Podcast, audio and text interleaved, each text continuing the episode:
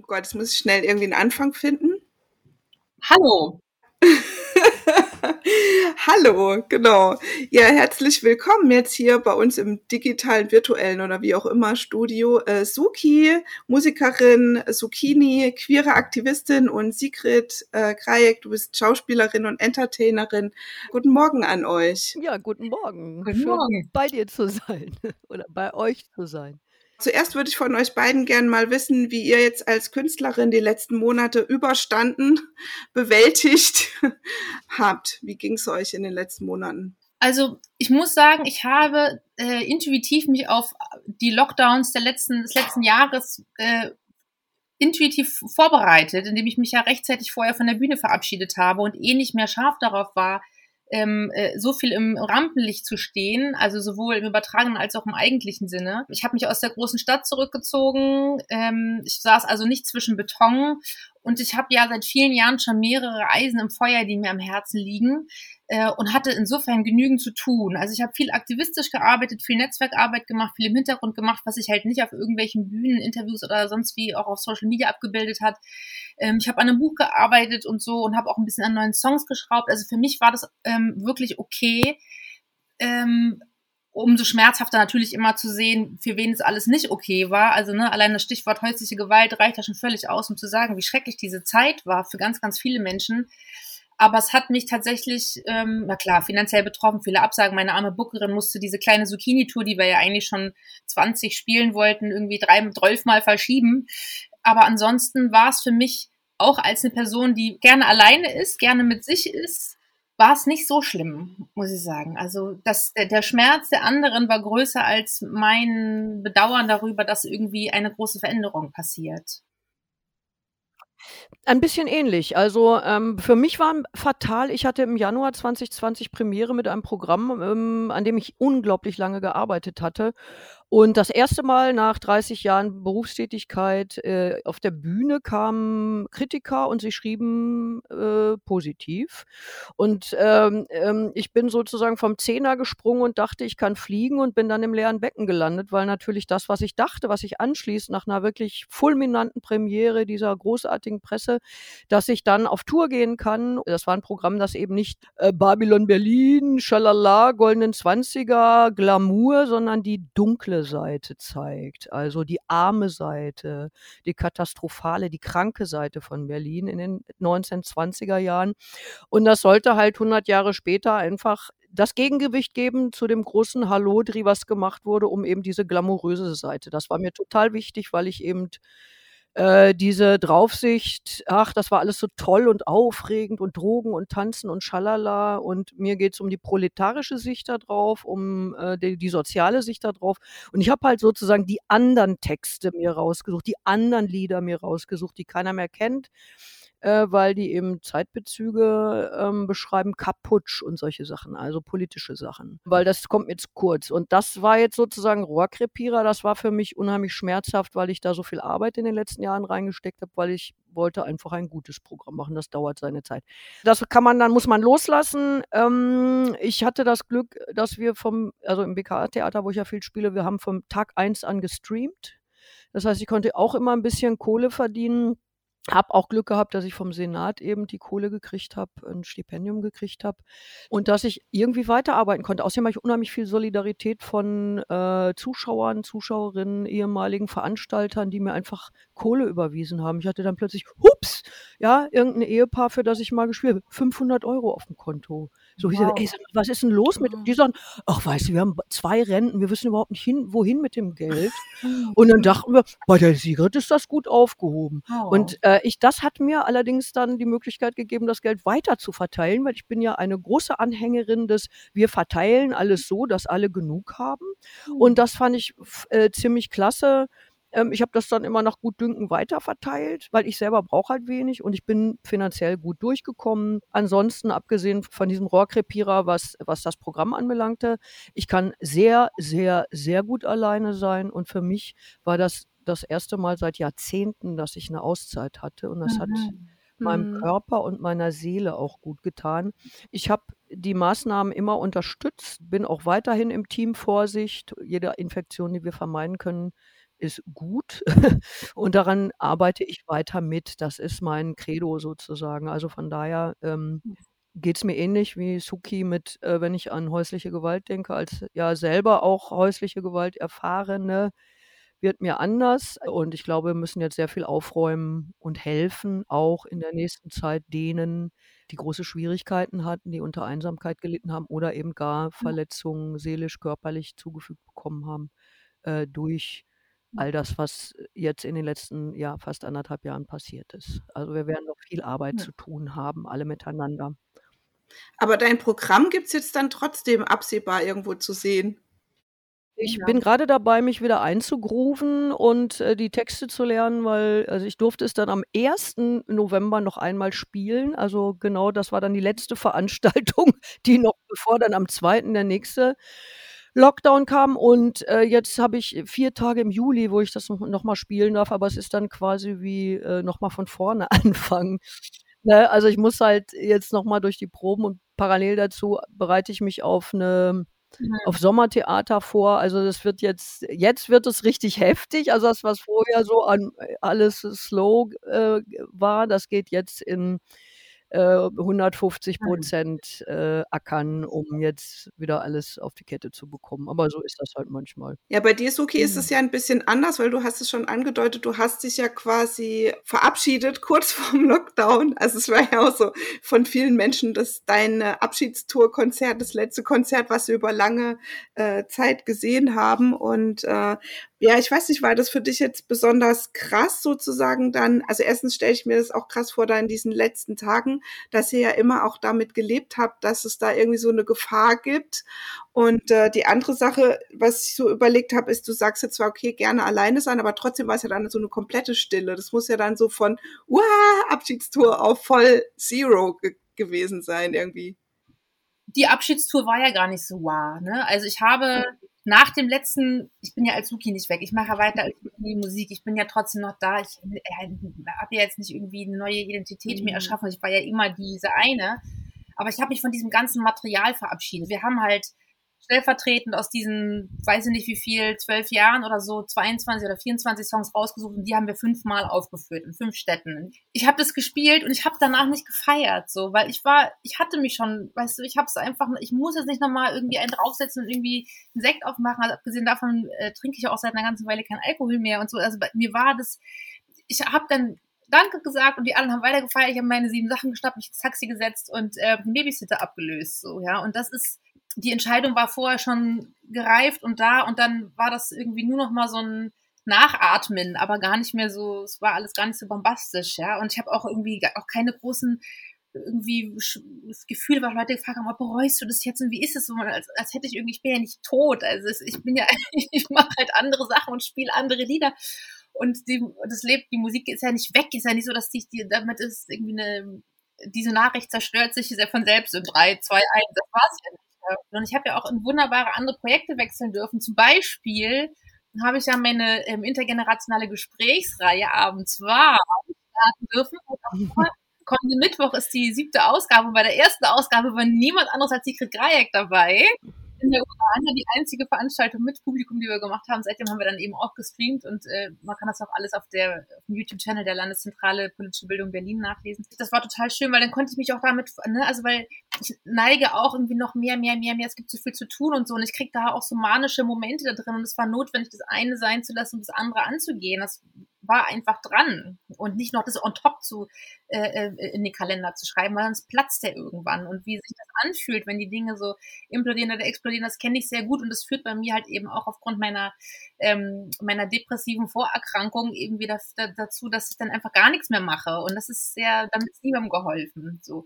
Und das war für mich 'ne wunderbare Ablösung. Also, auch, dass ich aus dem einen rauswachse ins andere rein. Ich bin trotzdem noch für die Szene da, ne? Ich, ähm, supporte andere Artists. Ich mache auch hier und da noch mal 'n kleines Feature oder so, 'n Ströfchen. Aber sozusagen, es brauchte trotzdem eine ein ein nächsten ein nächstes Kapitel so. Und ich habe seither auch grade über Abends warm so tolle Leute auch kennengelernt, ja. Also, ähm, freue mich wahnsinnig, kommenden Mittwoch Ina Rosenthal und ihre Tochter zu begrüßen, ja. Also das ist natürlich äh, eine große, also auch eine, eine Frau, die als, äh, als lesbische Mutter von drei Kindern unheimlich viel für queere Elternschaft getan hat in den letzten 30 Jahren. Also der Wahnsinn. Jetzt habe ich die mit Mutter und Tochter. Ich habe eine Familie da. Wie toll ist das, ja? Alles hat seine Zeit und man muss nur sozusagen sich trauen, Sigrid, auch wie du sagst, auch hier und da mal loszulassen, um die Hände frei zu haben, um Neues anpacken zu können. So, das äh, ich, das ist ein großes Learning und die, diese Entschleunigung und dieses, ja, sozusagen zwangsläufig Dinge erneuern, ähm, also dieser, dieser kontemplative Kurzmoment äh, aus dem April, Mai letzten Jahres hat bei mir ziemlich lange vorgehalten, muss ich sagen. Ich lerne gerne und ich habe viel gelernt im letzten Jahr. Also ihr beide habt ja einen Bezug zu Leipzig. Also Sigrid, du hast auch lange in Leipzig äh, tatsächlich oder hast auch schon ein Programm in Leipzig gehabt, ne, am Zentralkabarett.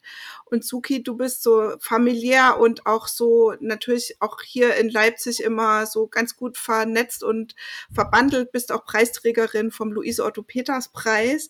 Genau, und im Moment ist sozusagen Leipzig ausgeschrieben als Stadt der sozialen Bewegungen, weil ja hier immer so ein Stück weit auch für Reformen und so weiter Platz war. Ähm, ja, das interessiert mich jetzt so ein Stück weit soziale Bewegung. Was verbindet ihr damit? Würdet ihr sagen, ihr seid irgendwie so Teil einer sozialen Bewegung? Seht ihr im Moment, seht ihr euch da einer Bewegung so zugehörig? Also ich bin ja schon, schon seit sozusagen Jugendjahren immer verschieden. Also ich, was weiß ich, habe mit 16, 16,5 war ich auf, ähm, am Gorleben bei der Besetzung irgendwie. Ich habe hab Häuserkampf gemacht in Dortmund. Äh, ich habe Anti-AKW-Friedenspolitik. Äh, Natürlich seit frühester Jugend, seit meinem Coming-out vor 41 Jahren, ähm, äh, fühle ich mich der äh, Frauen- und Lesbenbewegung oder, oder jetzt LGBTI Q-Sternchenbewegung zugehörig und ich fühle mich sozusagen allen zugehörig, die für eine bessere Welt einstehen auf allen Ebenen. Also ich fühle mich auch den äh, Fridays for Future zugehörig als äh, sozusagen schweigende Unterstützerin äh, zum Beispiel. Wir haben damals als ich mit 16 in Gorleben war, äh, habe ich das genauso gegen den Willen meiner Eltern gemacht, wie heute 16-Jährige Dinge tun, wo die Eltern sagen, ja, bist du bekloppt, du musst doch zur Schule gehen. Nee, manchmal ist es wichtiger, Dinge zu machen, äh, die dann außerhalb der der, der sozusagen Bahnen laufen, weil es für die Zukunft wichtig ist. Das ist jetzt die Generation, die die Entscheidung für ihre Zukunft trifft. Meine Zukunft wird immer weniger. Also alles, was jetzt schief läuft, fällt mir auf den Sargdeckel, sag ich immer gerne. Und den Jüngeren auf die Füße. Und deswegen ist es mir so wichtig, gerade die Jüngeren zu unterstützen, weil ähm, ich kann mit großer Gelassenheit und Demut äh, sozusagen auf Dinge verzichten, auf die jüngere Leute einfach nicht zu verzichten haben. Das sollen sie einfach nicht, weil ihr Leben noch vor ihnen liegt. Da können wir ganz viel machen, äh, wir alten Socken ähm, oder älteren Socken und ja, unterstützen, positiv unterstützen und uns nicht in den Vordergrund bringen, sondern eben den Rücken frei halten für die, die um ihre Zukunft ringen. Und vielleicht noch mal kurz eine Nachfrage von meiner Seite. Gab es auch so äh, Sachen, wo du politisch aktiv hast, wo du sagst, da war, hat sozusagen so ein Generationendialog am besten funktioniert oder da hat es gut geklappt oder so? Weil oft ist es ja so, jetzt hast du gerade gesagt, du bist so als äh, stille Unterstützerin am Start für Fridays for Future. Ähm, aber woher wissen die das, wenn du still bist? Ist die eine Frage. Und Nein, ich bin einfach da und ich gebe Kohle. Ah, okay. Mhm, okay. Das ist einfach, nein, oder zum Beispiel, ich habe jetzt als Generationsüber, also jetzt Generationsunterstützendes, das ist, wenn Suki, äh, Suki, wenn ich bei Suki zu Gast bin und wir über äh, verschiedene, also mit mehreren Generationen zusammensitzen, dann bin ich natürlich nicht still, sondern ich berichte von meinen Erfahrungen. Aber die, ich meine in Bezug auf Entscheidungen.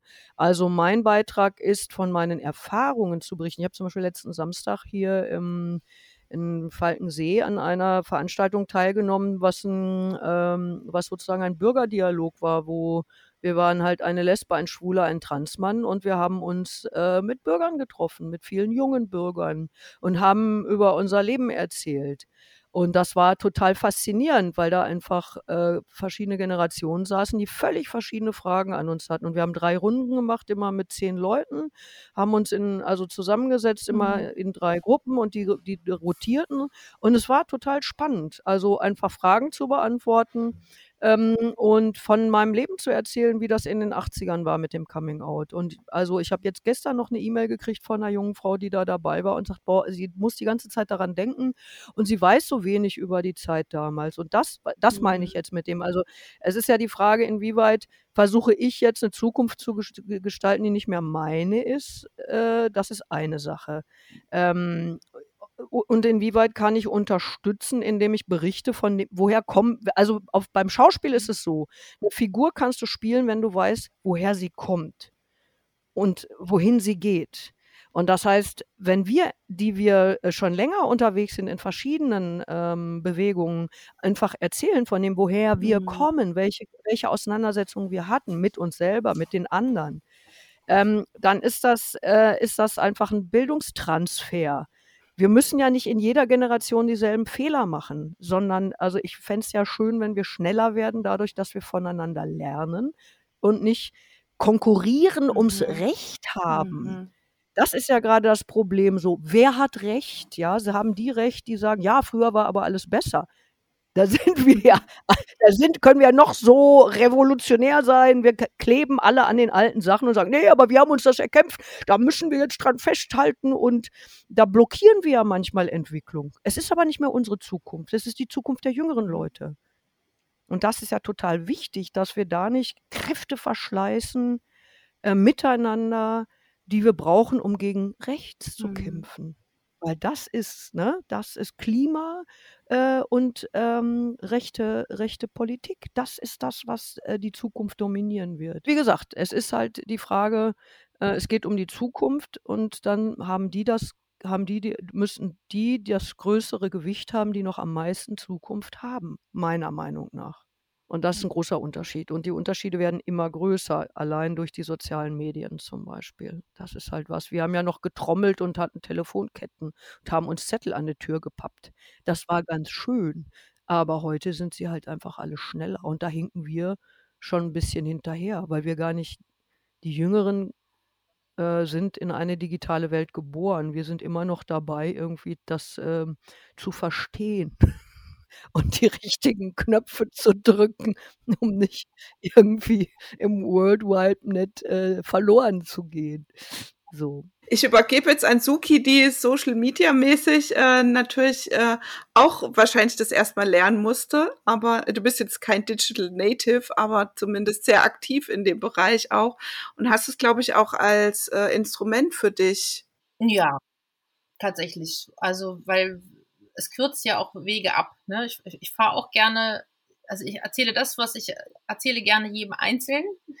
Aber ich freue mich natürlich, wenn es sich bündeln lässt, ähm, auch räumlich. Ne? Und äh, also gerade auch was so diese, äh, dass die, die Zentralisierung rings um die, die großen Städte angeht. Ne? Das ist ja auch so ein Punkt. Du spielst halt eher in, äh, was weiß ich, in München als in Hildesheim.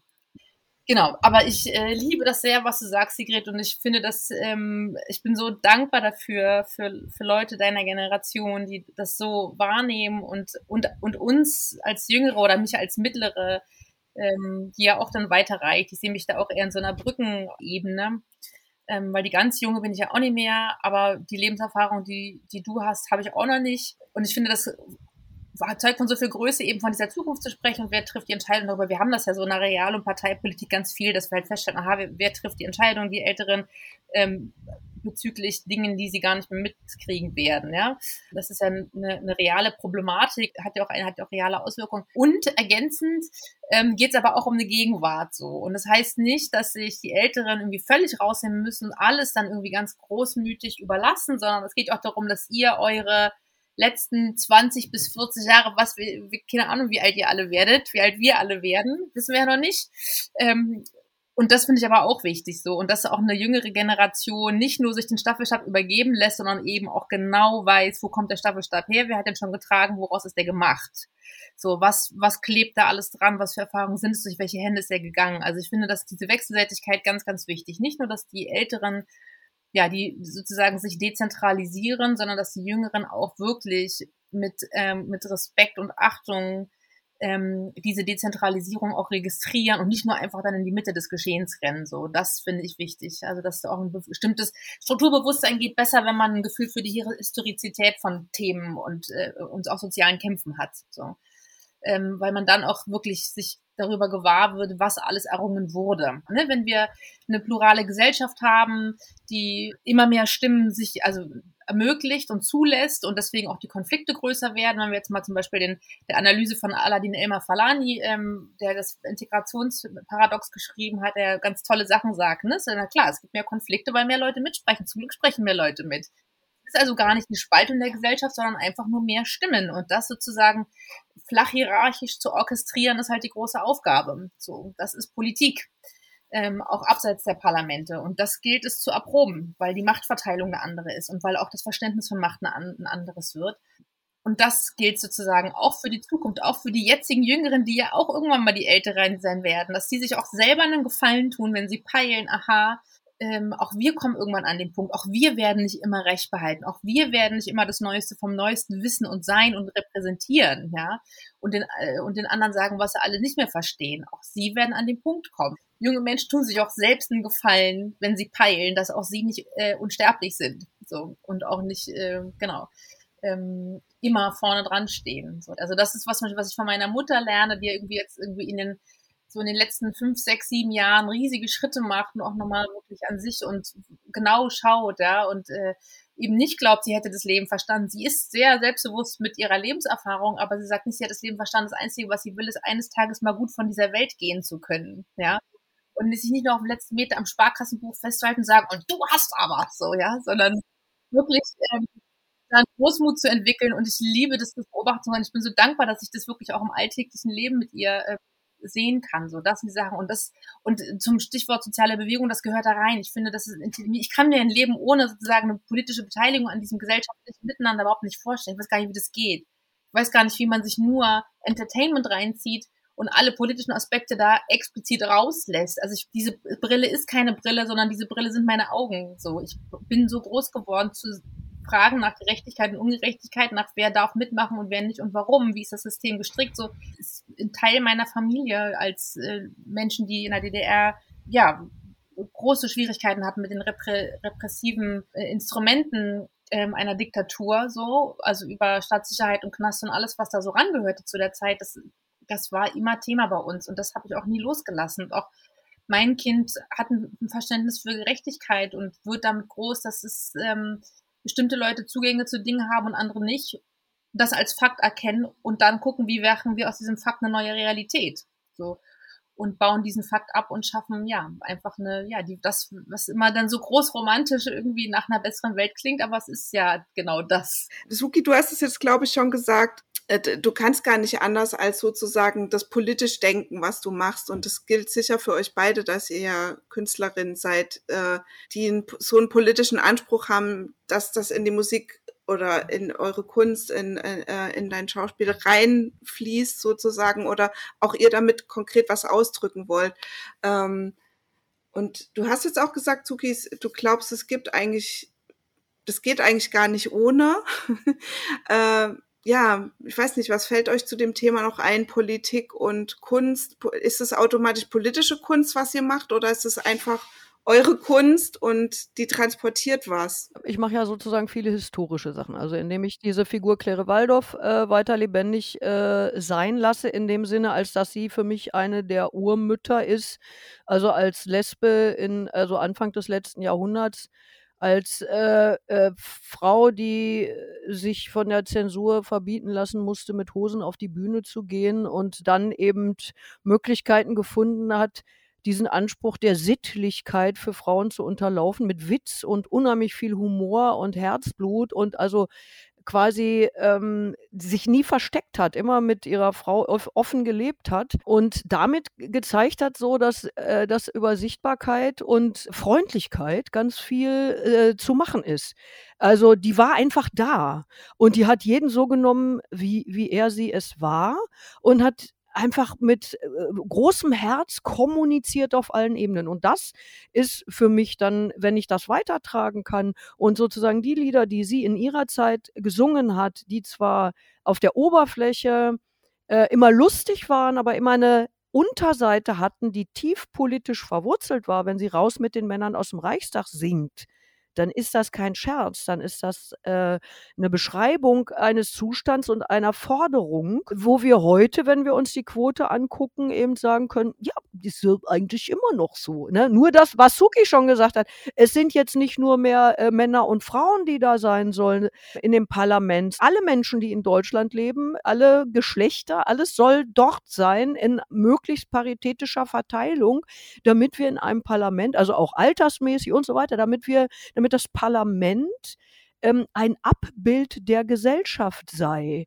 So, also von daher ist dieses Lied, was äh, 100 Jahre alt ist, top aktuell und politisch.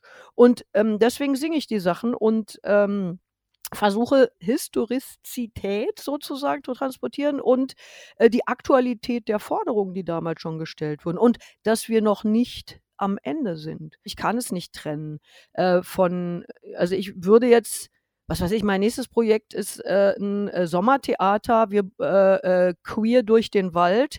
Wir machen einen queeren Sommernachtstraum ja! und ich spiele sozusagen einen, einen mehrgeschlechtlichen Puck.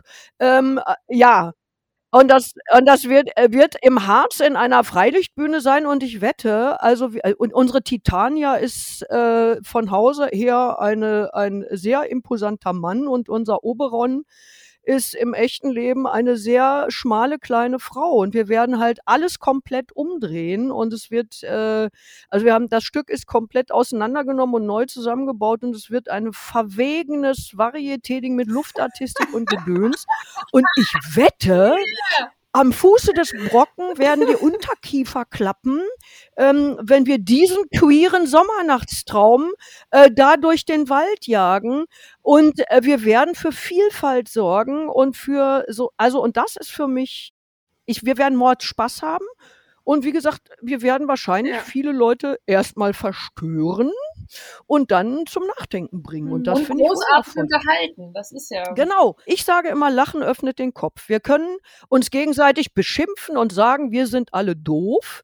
Das nutzt, das bringt uns nicht weiter. Das schafft Mauern und Schützengräben. Das wollen wir nicht. Wir mit Humor hat es sich immer besser gedacht. Es ist ein Gewebe, ähm, mit dem man da unterwegs ist. Äh, und das ist zwangsläufig politisch dann. Also weil es eben um Verbindung, wie Suki vorhin gesagt hat, also Brücken bauen. Also ich fühle mich auch als Brückenbauerin. Also ich möchte Brücke sein, auch wenn in, mein, in meiner Veranstaltung sitzt manchmal äh, eine Transfrau neben einem CDU-Wähler. Die würden normalerweise nie nebeneinander sitzen, aber in mein Programm kommen sozusagen alle. Und wenn die nebeneinander sitzen und ins Gespräch kommen und aber gemeinsam über dasselbe lachen, dann werden sie auch in der Pause miteinander reden und sie werden sich nicht fremd fühlen, mhm. weil sie über das Gleiche gelacht haben werden. Und das, äh, das, da, das ist für mich der Brückenbau und das ist für mich dann aber eben auch politisch, weil wenn wir Menschen zusammenbringen mit dem, was wir tun, dann arbeiten wir an der Gesellschaft. Mhm. Also besonders dann, wenn es Menschen sind, die sich normalerweise, weil sie in komplett getrennten Bubbles unterwegs sind, überhaupt nicht treffen würden.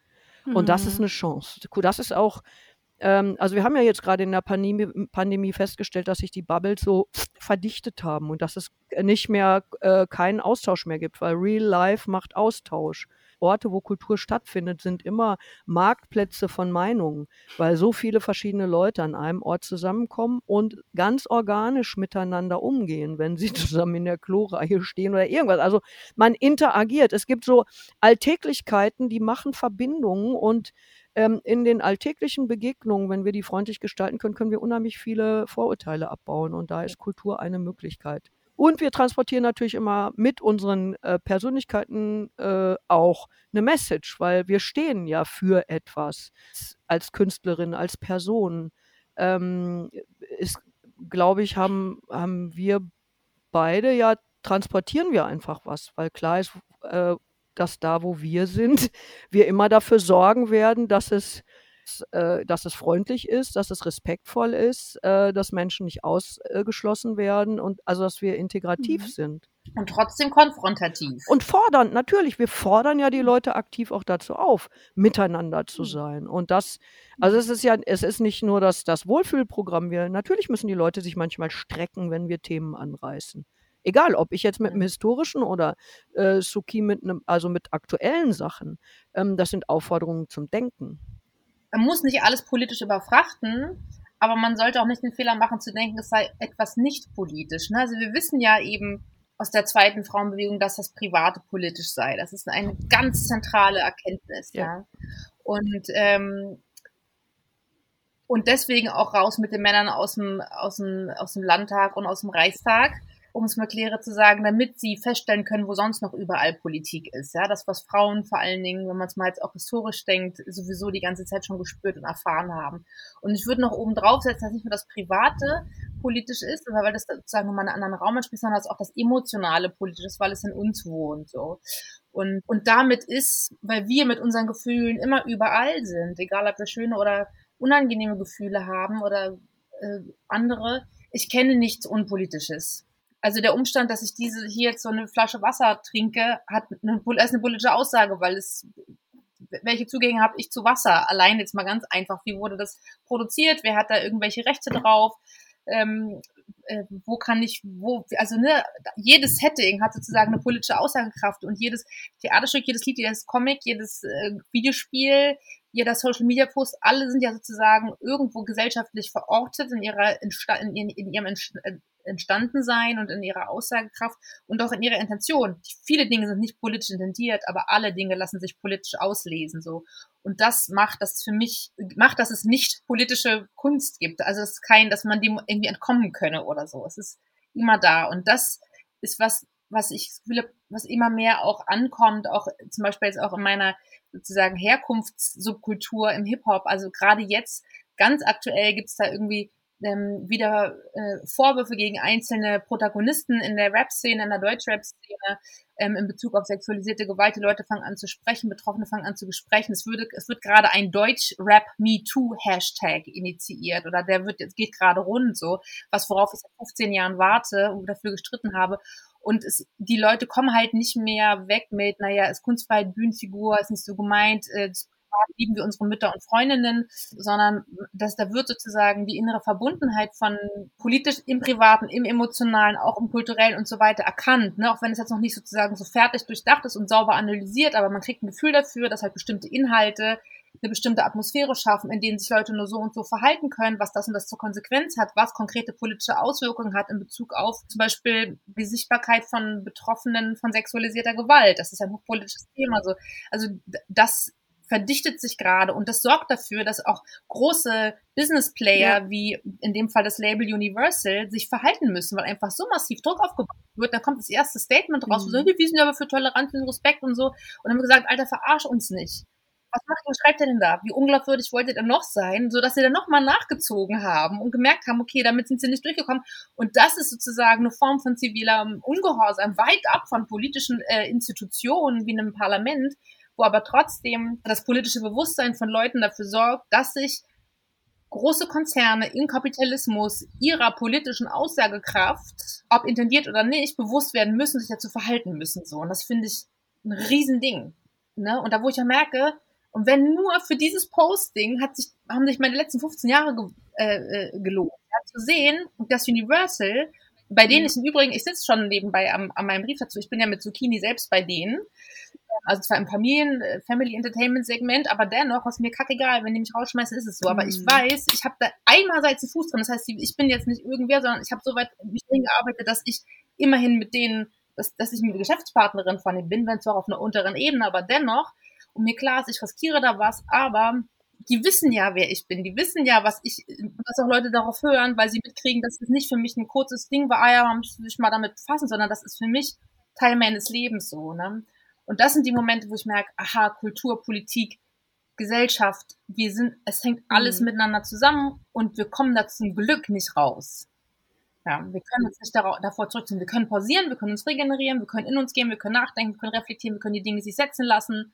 Dafür ist Raum, dafür muss auch Raum sein. Ja, das sind Dinge, die dauern. Solche Prozesse brauchen Zeit. Das muss man vor allem auch Einzelpersonen zugestehen, aber gerade große Institutionen und Firmen und so weiter, da bin ich ganz klar fordernd. Da muss das muss, das, da kann, man sich nicht ewig aus und sagen, wir sprechen in zehn Jahren nochmal. Nein, wir sprechen übermorgen. Bis dahin habt ihr euch bitte von eurem Geld, was ihr habt, fünf gute Leute äh, an Land gezogen, die anständig bezahlt, damit die euch im, aber mal einen richtigen Crashkurs verpassen so. Und dann schreibt ihr euer Statement. Also das ist halt echt cool auch, dass man irgendwann sieht, okay, äh, so Engagement zahlt sich insofern aus, dass es eben manche Sachen nicht mehr gibt, die gehen dann einfach, also ne, die, wie du schon sagst, da kann man sich dann nicht mehr rausreden oder so, äh, weil einfach klar ist, zu viele Leute werden da ein Auge drauf haben ja. und ein Ohr drauf haben und äh, da nicht zurückgehen. Trotzdem gibt's ja noch irre viel zu tun auch. Ja, aber, aber auch in anderen Segmenten und die verbinden sich ja. Ne? Also zum Beispiel, ich hatte gerade äh, mit einer Kollegin Mattea Madid, die Theaterschauspielerin ist, die jetzt, mhm. also die auch ganz, ganz, ganz, ganz viel in der letzten Zeit über, über Rassismus und Sexismus im Theaterbetrieb gesprochen hat, die gerade in einem Züricher Theater Welle macht, die dann in Beiträgen äh, im, äh, im Kulturjournalismus auftaucht, wo andere Häuser, ja, also zum Beispiel dieser große Rassismusskandal an, an einem Haus in Düsseldorf und so weiter. Also das, das, ne, und dann treffen wir uns als ich aus einer ganz anderen Musik, aus einem ganz anderen musikalischen Genre, sie aus dem Theaterbereich, wir kommen zusammen, wir sprechen darüber. Mhm. Also das tut sich ja alles immer mehr zusammen. Diese Separierung passiert nicht, funktioniert nicht mehr. Das hat auch viel mit dem Internet zu tun, dass wir darüber schnell sozusagen miteinander in Verbindung treten können. Da bin ich total dankbar dafür. Genau, also deswegen, es ist ja nicht nur dieser eine Bereich, sondern auch, dann gab es irgendwie äh, Streiks ähm, mhm. von Leuten, die in so ähm, Essenslieferdienst unterwegs sind, weil klar war, äh, das funktioniert so nicht mehr, ne? Also wo jetzt gar nicht irgendwie so der klassische Bergbau halt, sondern halt sowas wie ein Pizzalieferdienst. Dem würde man ja erstmal gar kein politisches Selbstverständnis zugestehen, wenn man denkt, ja, die sorgen halt dafür, dass ich schnell was zu essen kriege. In der Pandemie habe ich jetzt keinen Bock nochmal zu kochen, weil ich weiß auch gar nicht, wie es geht oder ich muss habe irgendwie einen Job zu erledigen, so. Sondern dann klingelt ich krieg meine Nahrung, tschüss. Ja, aber nein, diese Leute machen einen Job, der politisch ähm, gerahmt ist. So. Und das, ne? Also das. Äh genau, ich habe das ja geahnt, dass, äh, dass wir sozusagen vom Hundertsten ins Tausendste kommen. Und wahrscheinlich könnt ihr auch noch stundenlang mit euch weiterreden, aber wir haben ja auch noch alle äh, andere Pläne an einem Samstagnachmittag. Ähm, deswegen vielleicht jetzt so gegen Ende. Ihr blickt jetzt beide auf so viele Jahre Engagement zurück. Also wenn ihr da heute so drauf äh, drauf guckt, was hat euch das auch persönlich gebracht, für eure Persönlichkeit vielleicht? Vielleicht auch, was wünscht ihr euch äh, für das Thema soziale Bewegung, für die Gegenwart und die Zukunft? Also so ein bisschen, weil ich glaube, es gibt auch ganz viele Leute, die zu Hause sitzen und sagen so, ja, aber ich allein, ich kann ja nichts bewirken und ich bin zwar gegen dies, das oder für dies, das, aber ich sag das halt nicht, weil ich eck dann da im Beruf an oder so. Für mich ist es für meine Grundzufriedenheit und für den, meinen Lebenssinn gut. Jede und jeder hat so seine eigene Art, äh, Statements mhm. abzugeben. Mhm. Man muss nicht Mitglied in einer Gewerkschaft sein, um, mit, um solidarisch mit den Kollegen und Kolleginnen zu sein. Man muss nicht, weiß ich nicht, in einer Partei sein, um äh, politisch agieren zu können. Man muss nicht in einen Verein eintreten, um irgendwas zu tun. Jeder kann an jeder Stelle was tun. Im Sinne von, wenn ich irgendwo eine Ungerechtigkeit sehe, einzuschreiten. Also mich, mich hat die, äh, die Arbeit in unterschiedlichen Bewegungen sozusagen immer äh, gefördert, hinzugucken mich verantwortlich zu fühlen, meine eigenen Handlungen in Frage zu stellen in Bezug auf kapitalistisches Tun. Äh, das hat mir total geholfen, weil es mir zu einem sehr schlichten Lebensstil äh, verholfen hat und also zu einer Dankbarkeit auch gegenüber dem, was ich habe und nicht zu einem, ich will immer mehr, sondern ich möchte lernen, immer weniger zu benötigen und sozusagen aus mir selber heraus zu schöpfen. Und äh, je reicher ich selber bin, desto besser gelingt mir das. Und am Ende verfügen wir ja nur über unser Tun und das, was wir, also das ist unser Vermögen, ist nicht, was Suki eben äh, schon mal gesagt hat mit dem Sparbuch irgendwie, also sich am Sparbuch festzukrallen, ähm, das nutzt halt nichts. Ne? Was Leben macht, also ich habe mich äh, selber, äh, sagen wir, wohlhabend gemacht, ähm, dadurch, dass ich viele Dinge äh, versucht habe, mit am Laufen zu halten, die ich für notwendig halte, um eine bessere Welt zu kreieren. Und das kann das Lächeln sein, äh, wenn ich aus der Tür trete und mich jemand fast ummetert und anstatt den anzufurzen, einfach irgendwie freundlich zu sagen, holla, Sie haben es heute eilig, passen Sie gut auf sich auf. Äh, weil das nimmt mir den, den Ärger und dem sozusagen oder der ähm, dieses entweder sie ja passen Sie auf, wohin Sie laufen, ähm, also das, weil äh, also wie gesagt, das Arbeiten an der an der Freundlichkeit hilft und das kann man überall machen und das macht äh, macht gute Laune und die Welt immer ein bisschen freundlicher. Ähm, und ja, was ich mir wünsche, ist, dass eben immer mehr Leute äh, lernen, dass sie mit jeder kleinen Handlung ganz viele Dinge tun können. Man hört jetzt so, es gibt im Moment im brandenburgischen Orte, die haben kein Wasser mehr. Also die müssen jetzt, die dürfen nicht sprengen, weil das Wasser eng wird. Ne? Suki hat eben das Wasser schon angesprochen. Wasser wird ein Thema sein. Also wenn Leute anfangen, irgendwie sich darüber Gedanken zu machen, wie, wie gehe ich eigentlich mit Wasser um? Oder welches Wasser kaufe ich? Muss ich eigentlich Wasser kaufen? Warum gebe ich Geld für stilles Wasser aus, wenn es gutes Wasser aus dem Hahn kommt? Also dann ist das ja schon etwas, und das ist so, es sind so klitzekleine Dinge, aber viele kleine Menschen an vielen kleinen Orten können viele kleine Dinge tun, die die Welt am Ende besser macht. Ja, genau das. Und dazu noch die Systemfrage im Kopf zu behalten und das nicht in, die, in der Vereinzelung nee, genau, sozusagen ja. zu überlassen und, und, das im Zusammenwirken. Ne? Ja. Also ich sehe auch Leute, die dann sagen, ja, ich hau mir jetzt trotzdem meinen Fastfood-Scheiß hier rein, weißt du, von irgendeinem riesen äh, Konzern, weil ändert ja eh nichts, wenn Einzelner, wir müssen halt irgendwie den Kapitalismus, es muss aus der Kapitalismus weg, so ja, okay, aber in der Zwischenzeit sind trotzdem die, diverse Rinder gestorben dafür, dass du deinen Burger gerade essen kannst. Also ich glaube, das, ne, das, es geht viel um Balancefragen. Ja. Ähm, also sich nicht aufzureiben, don't set yourself on fire to warm other people heißt es. Mhm. Ja, das mhm. finde ich einen sehr wichtigen Satz, den ich mir auch immer mal wieder deutlich hinter die Ohren schreibe.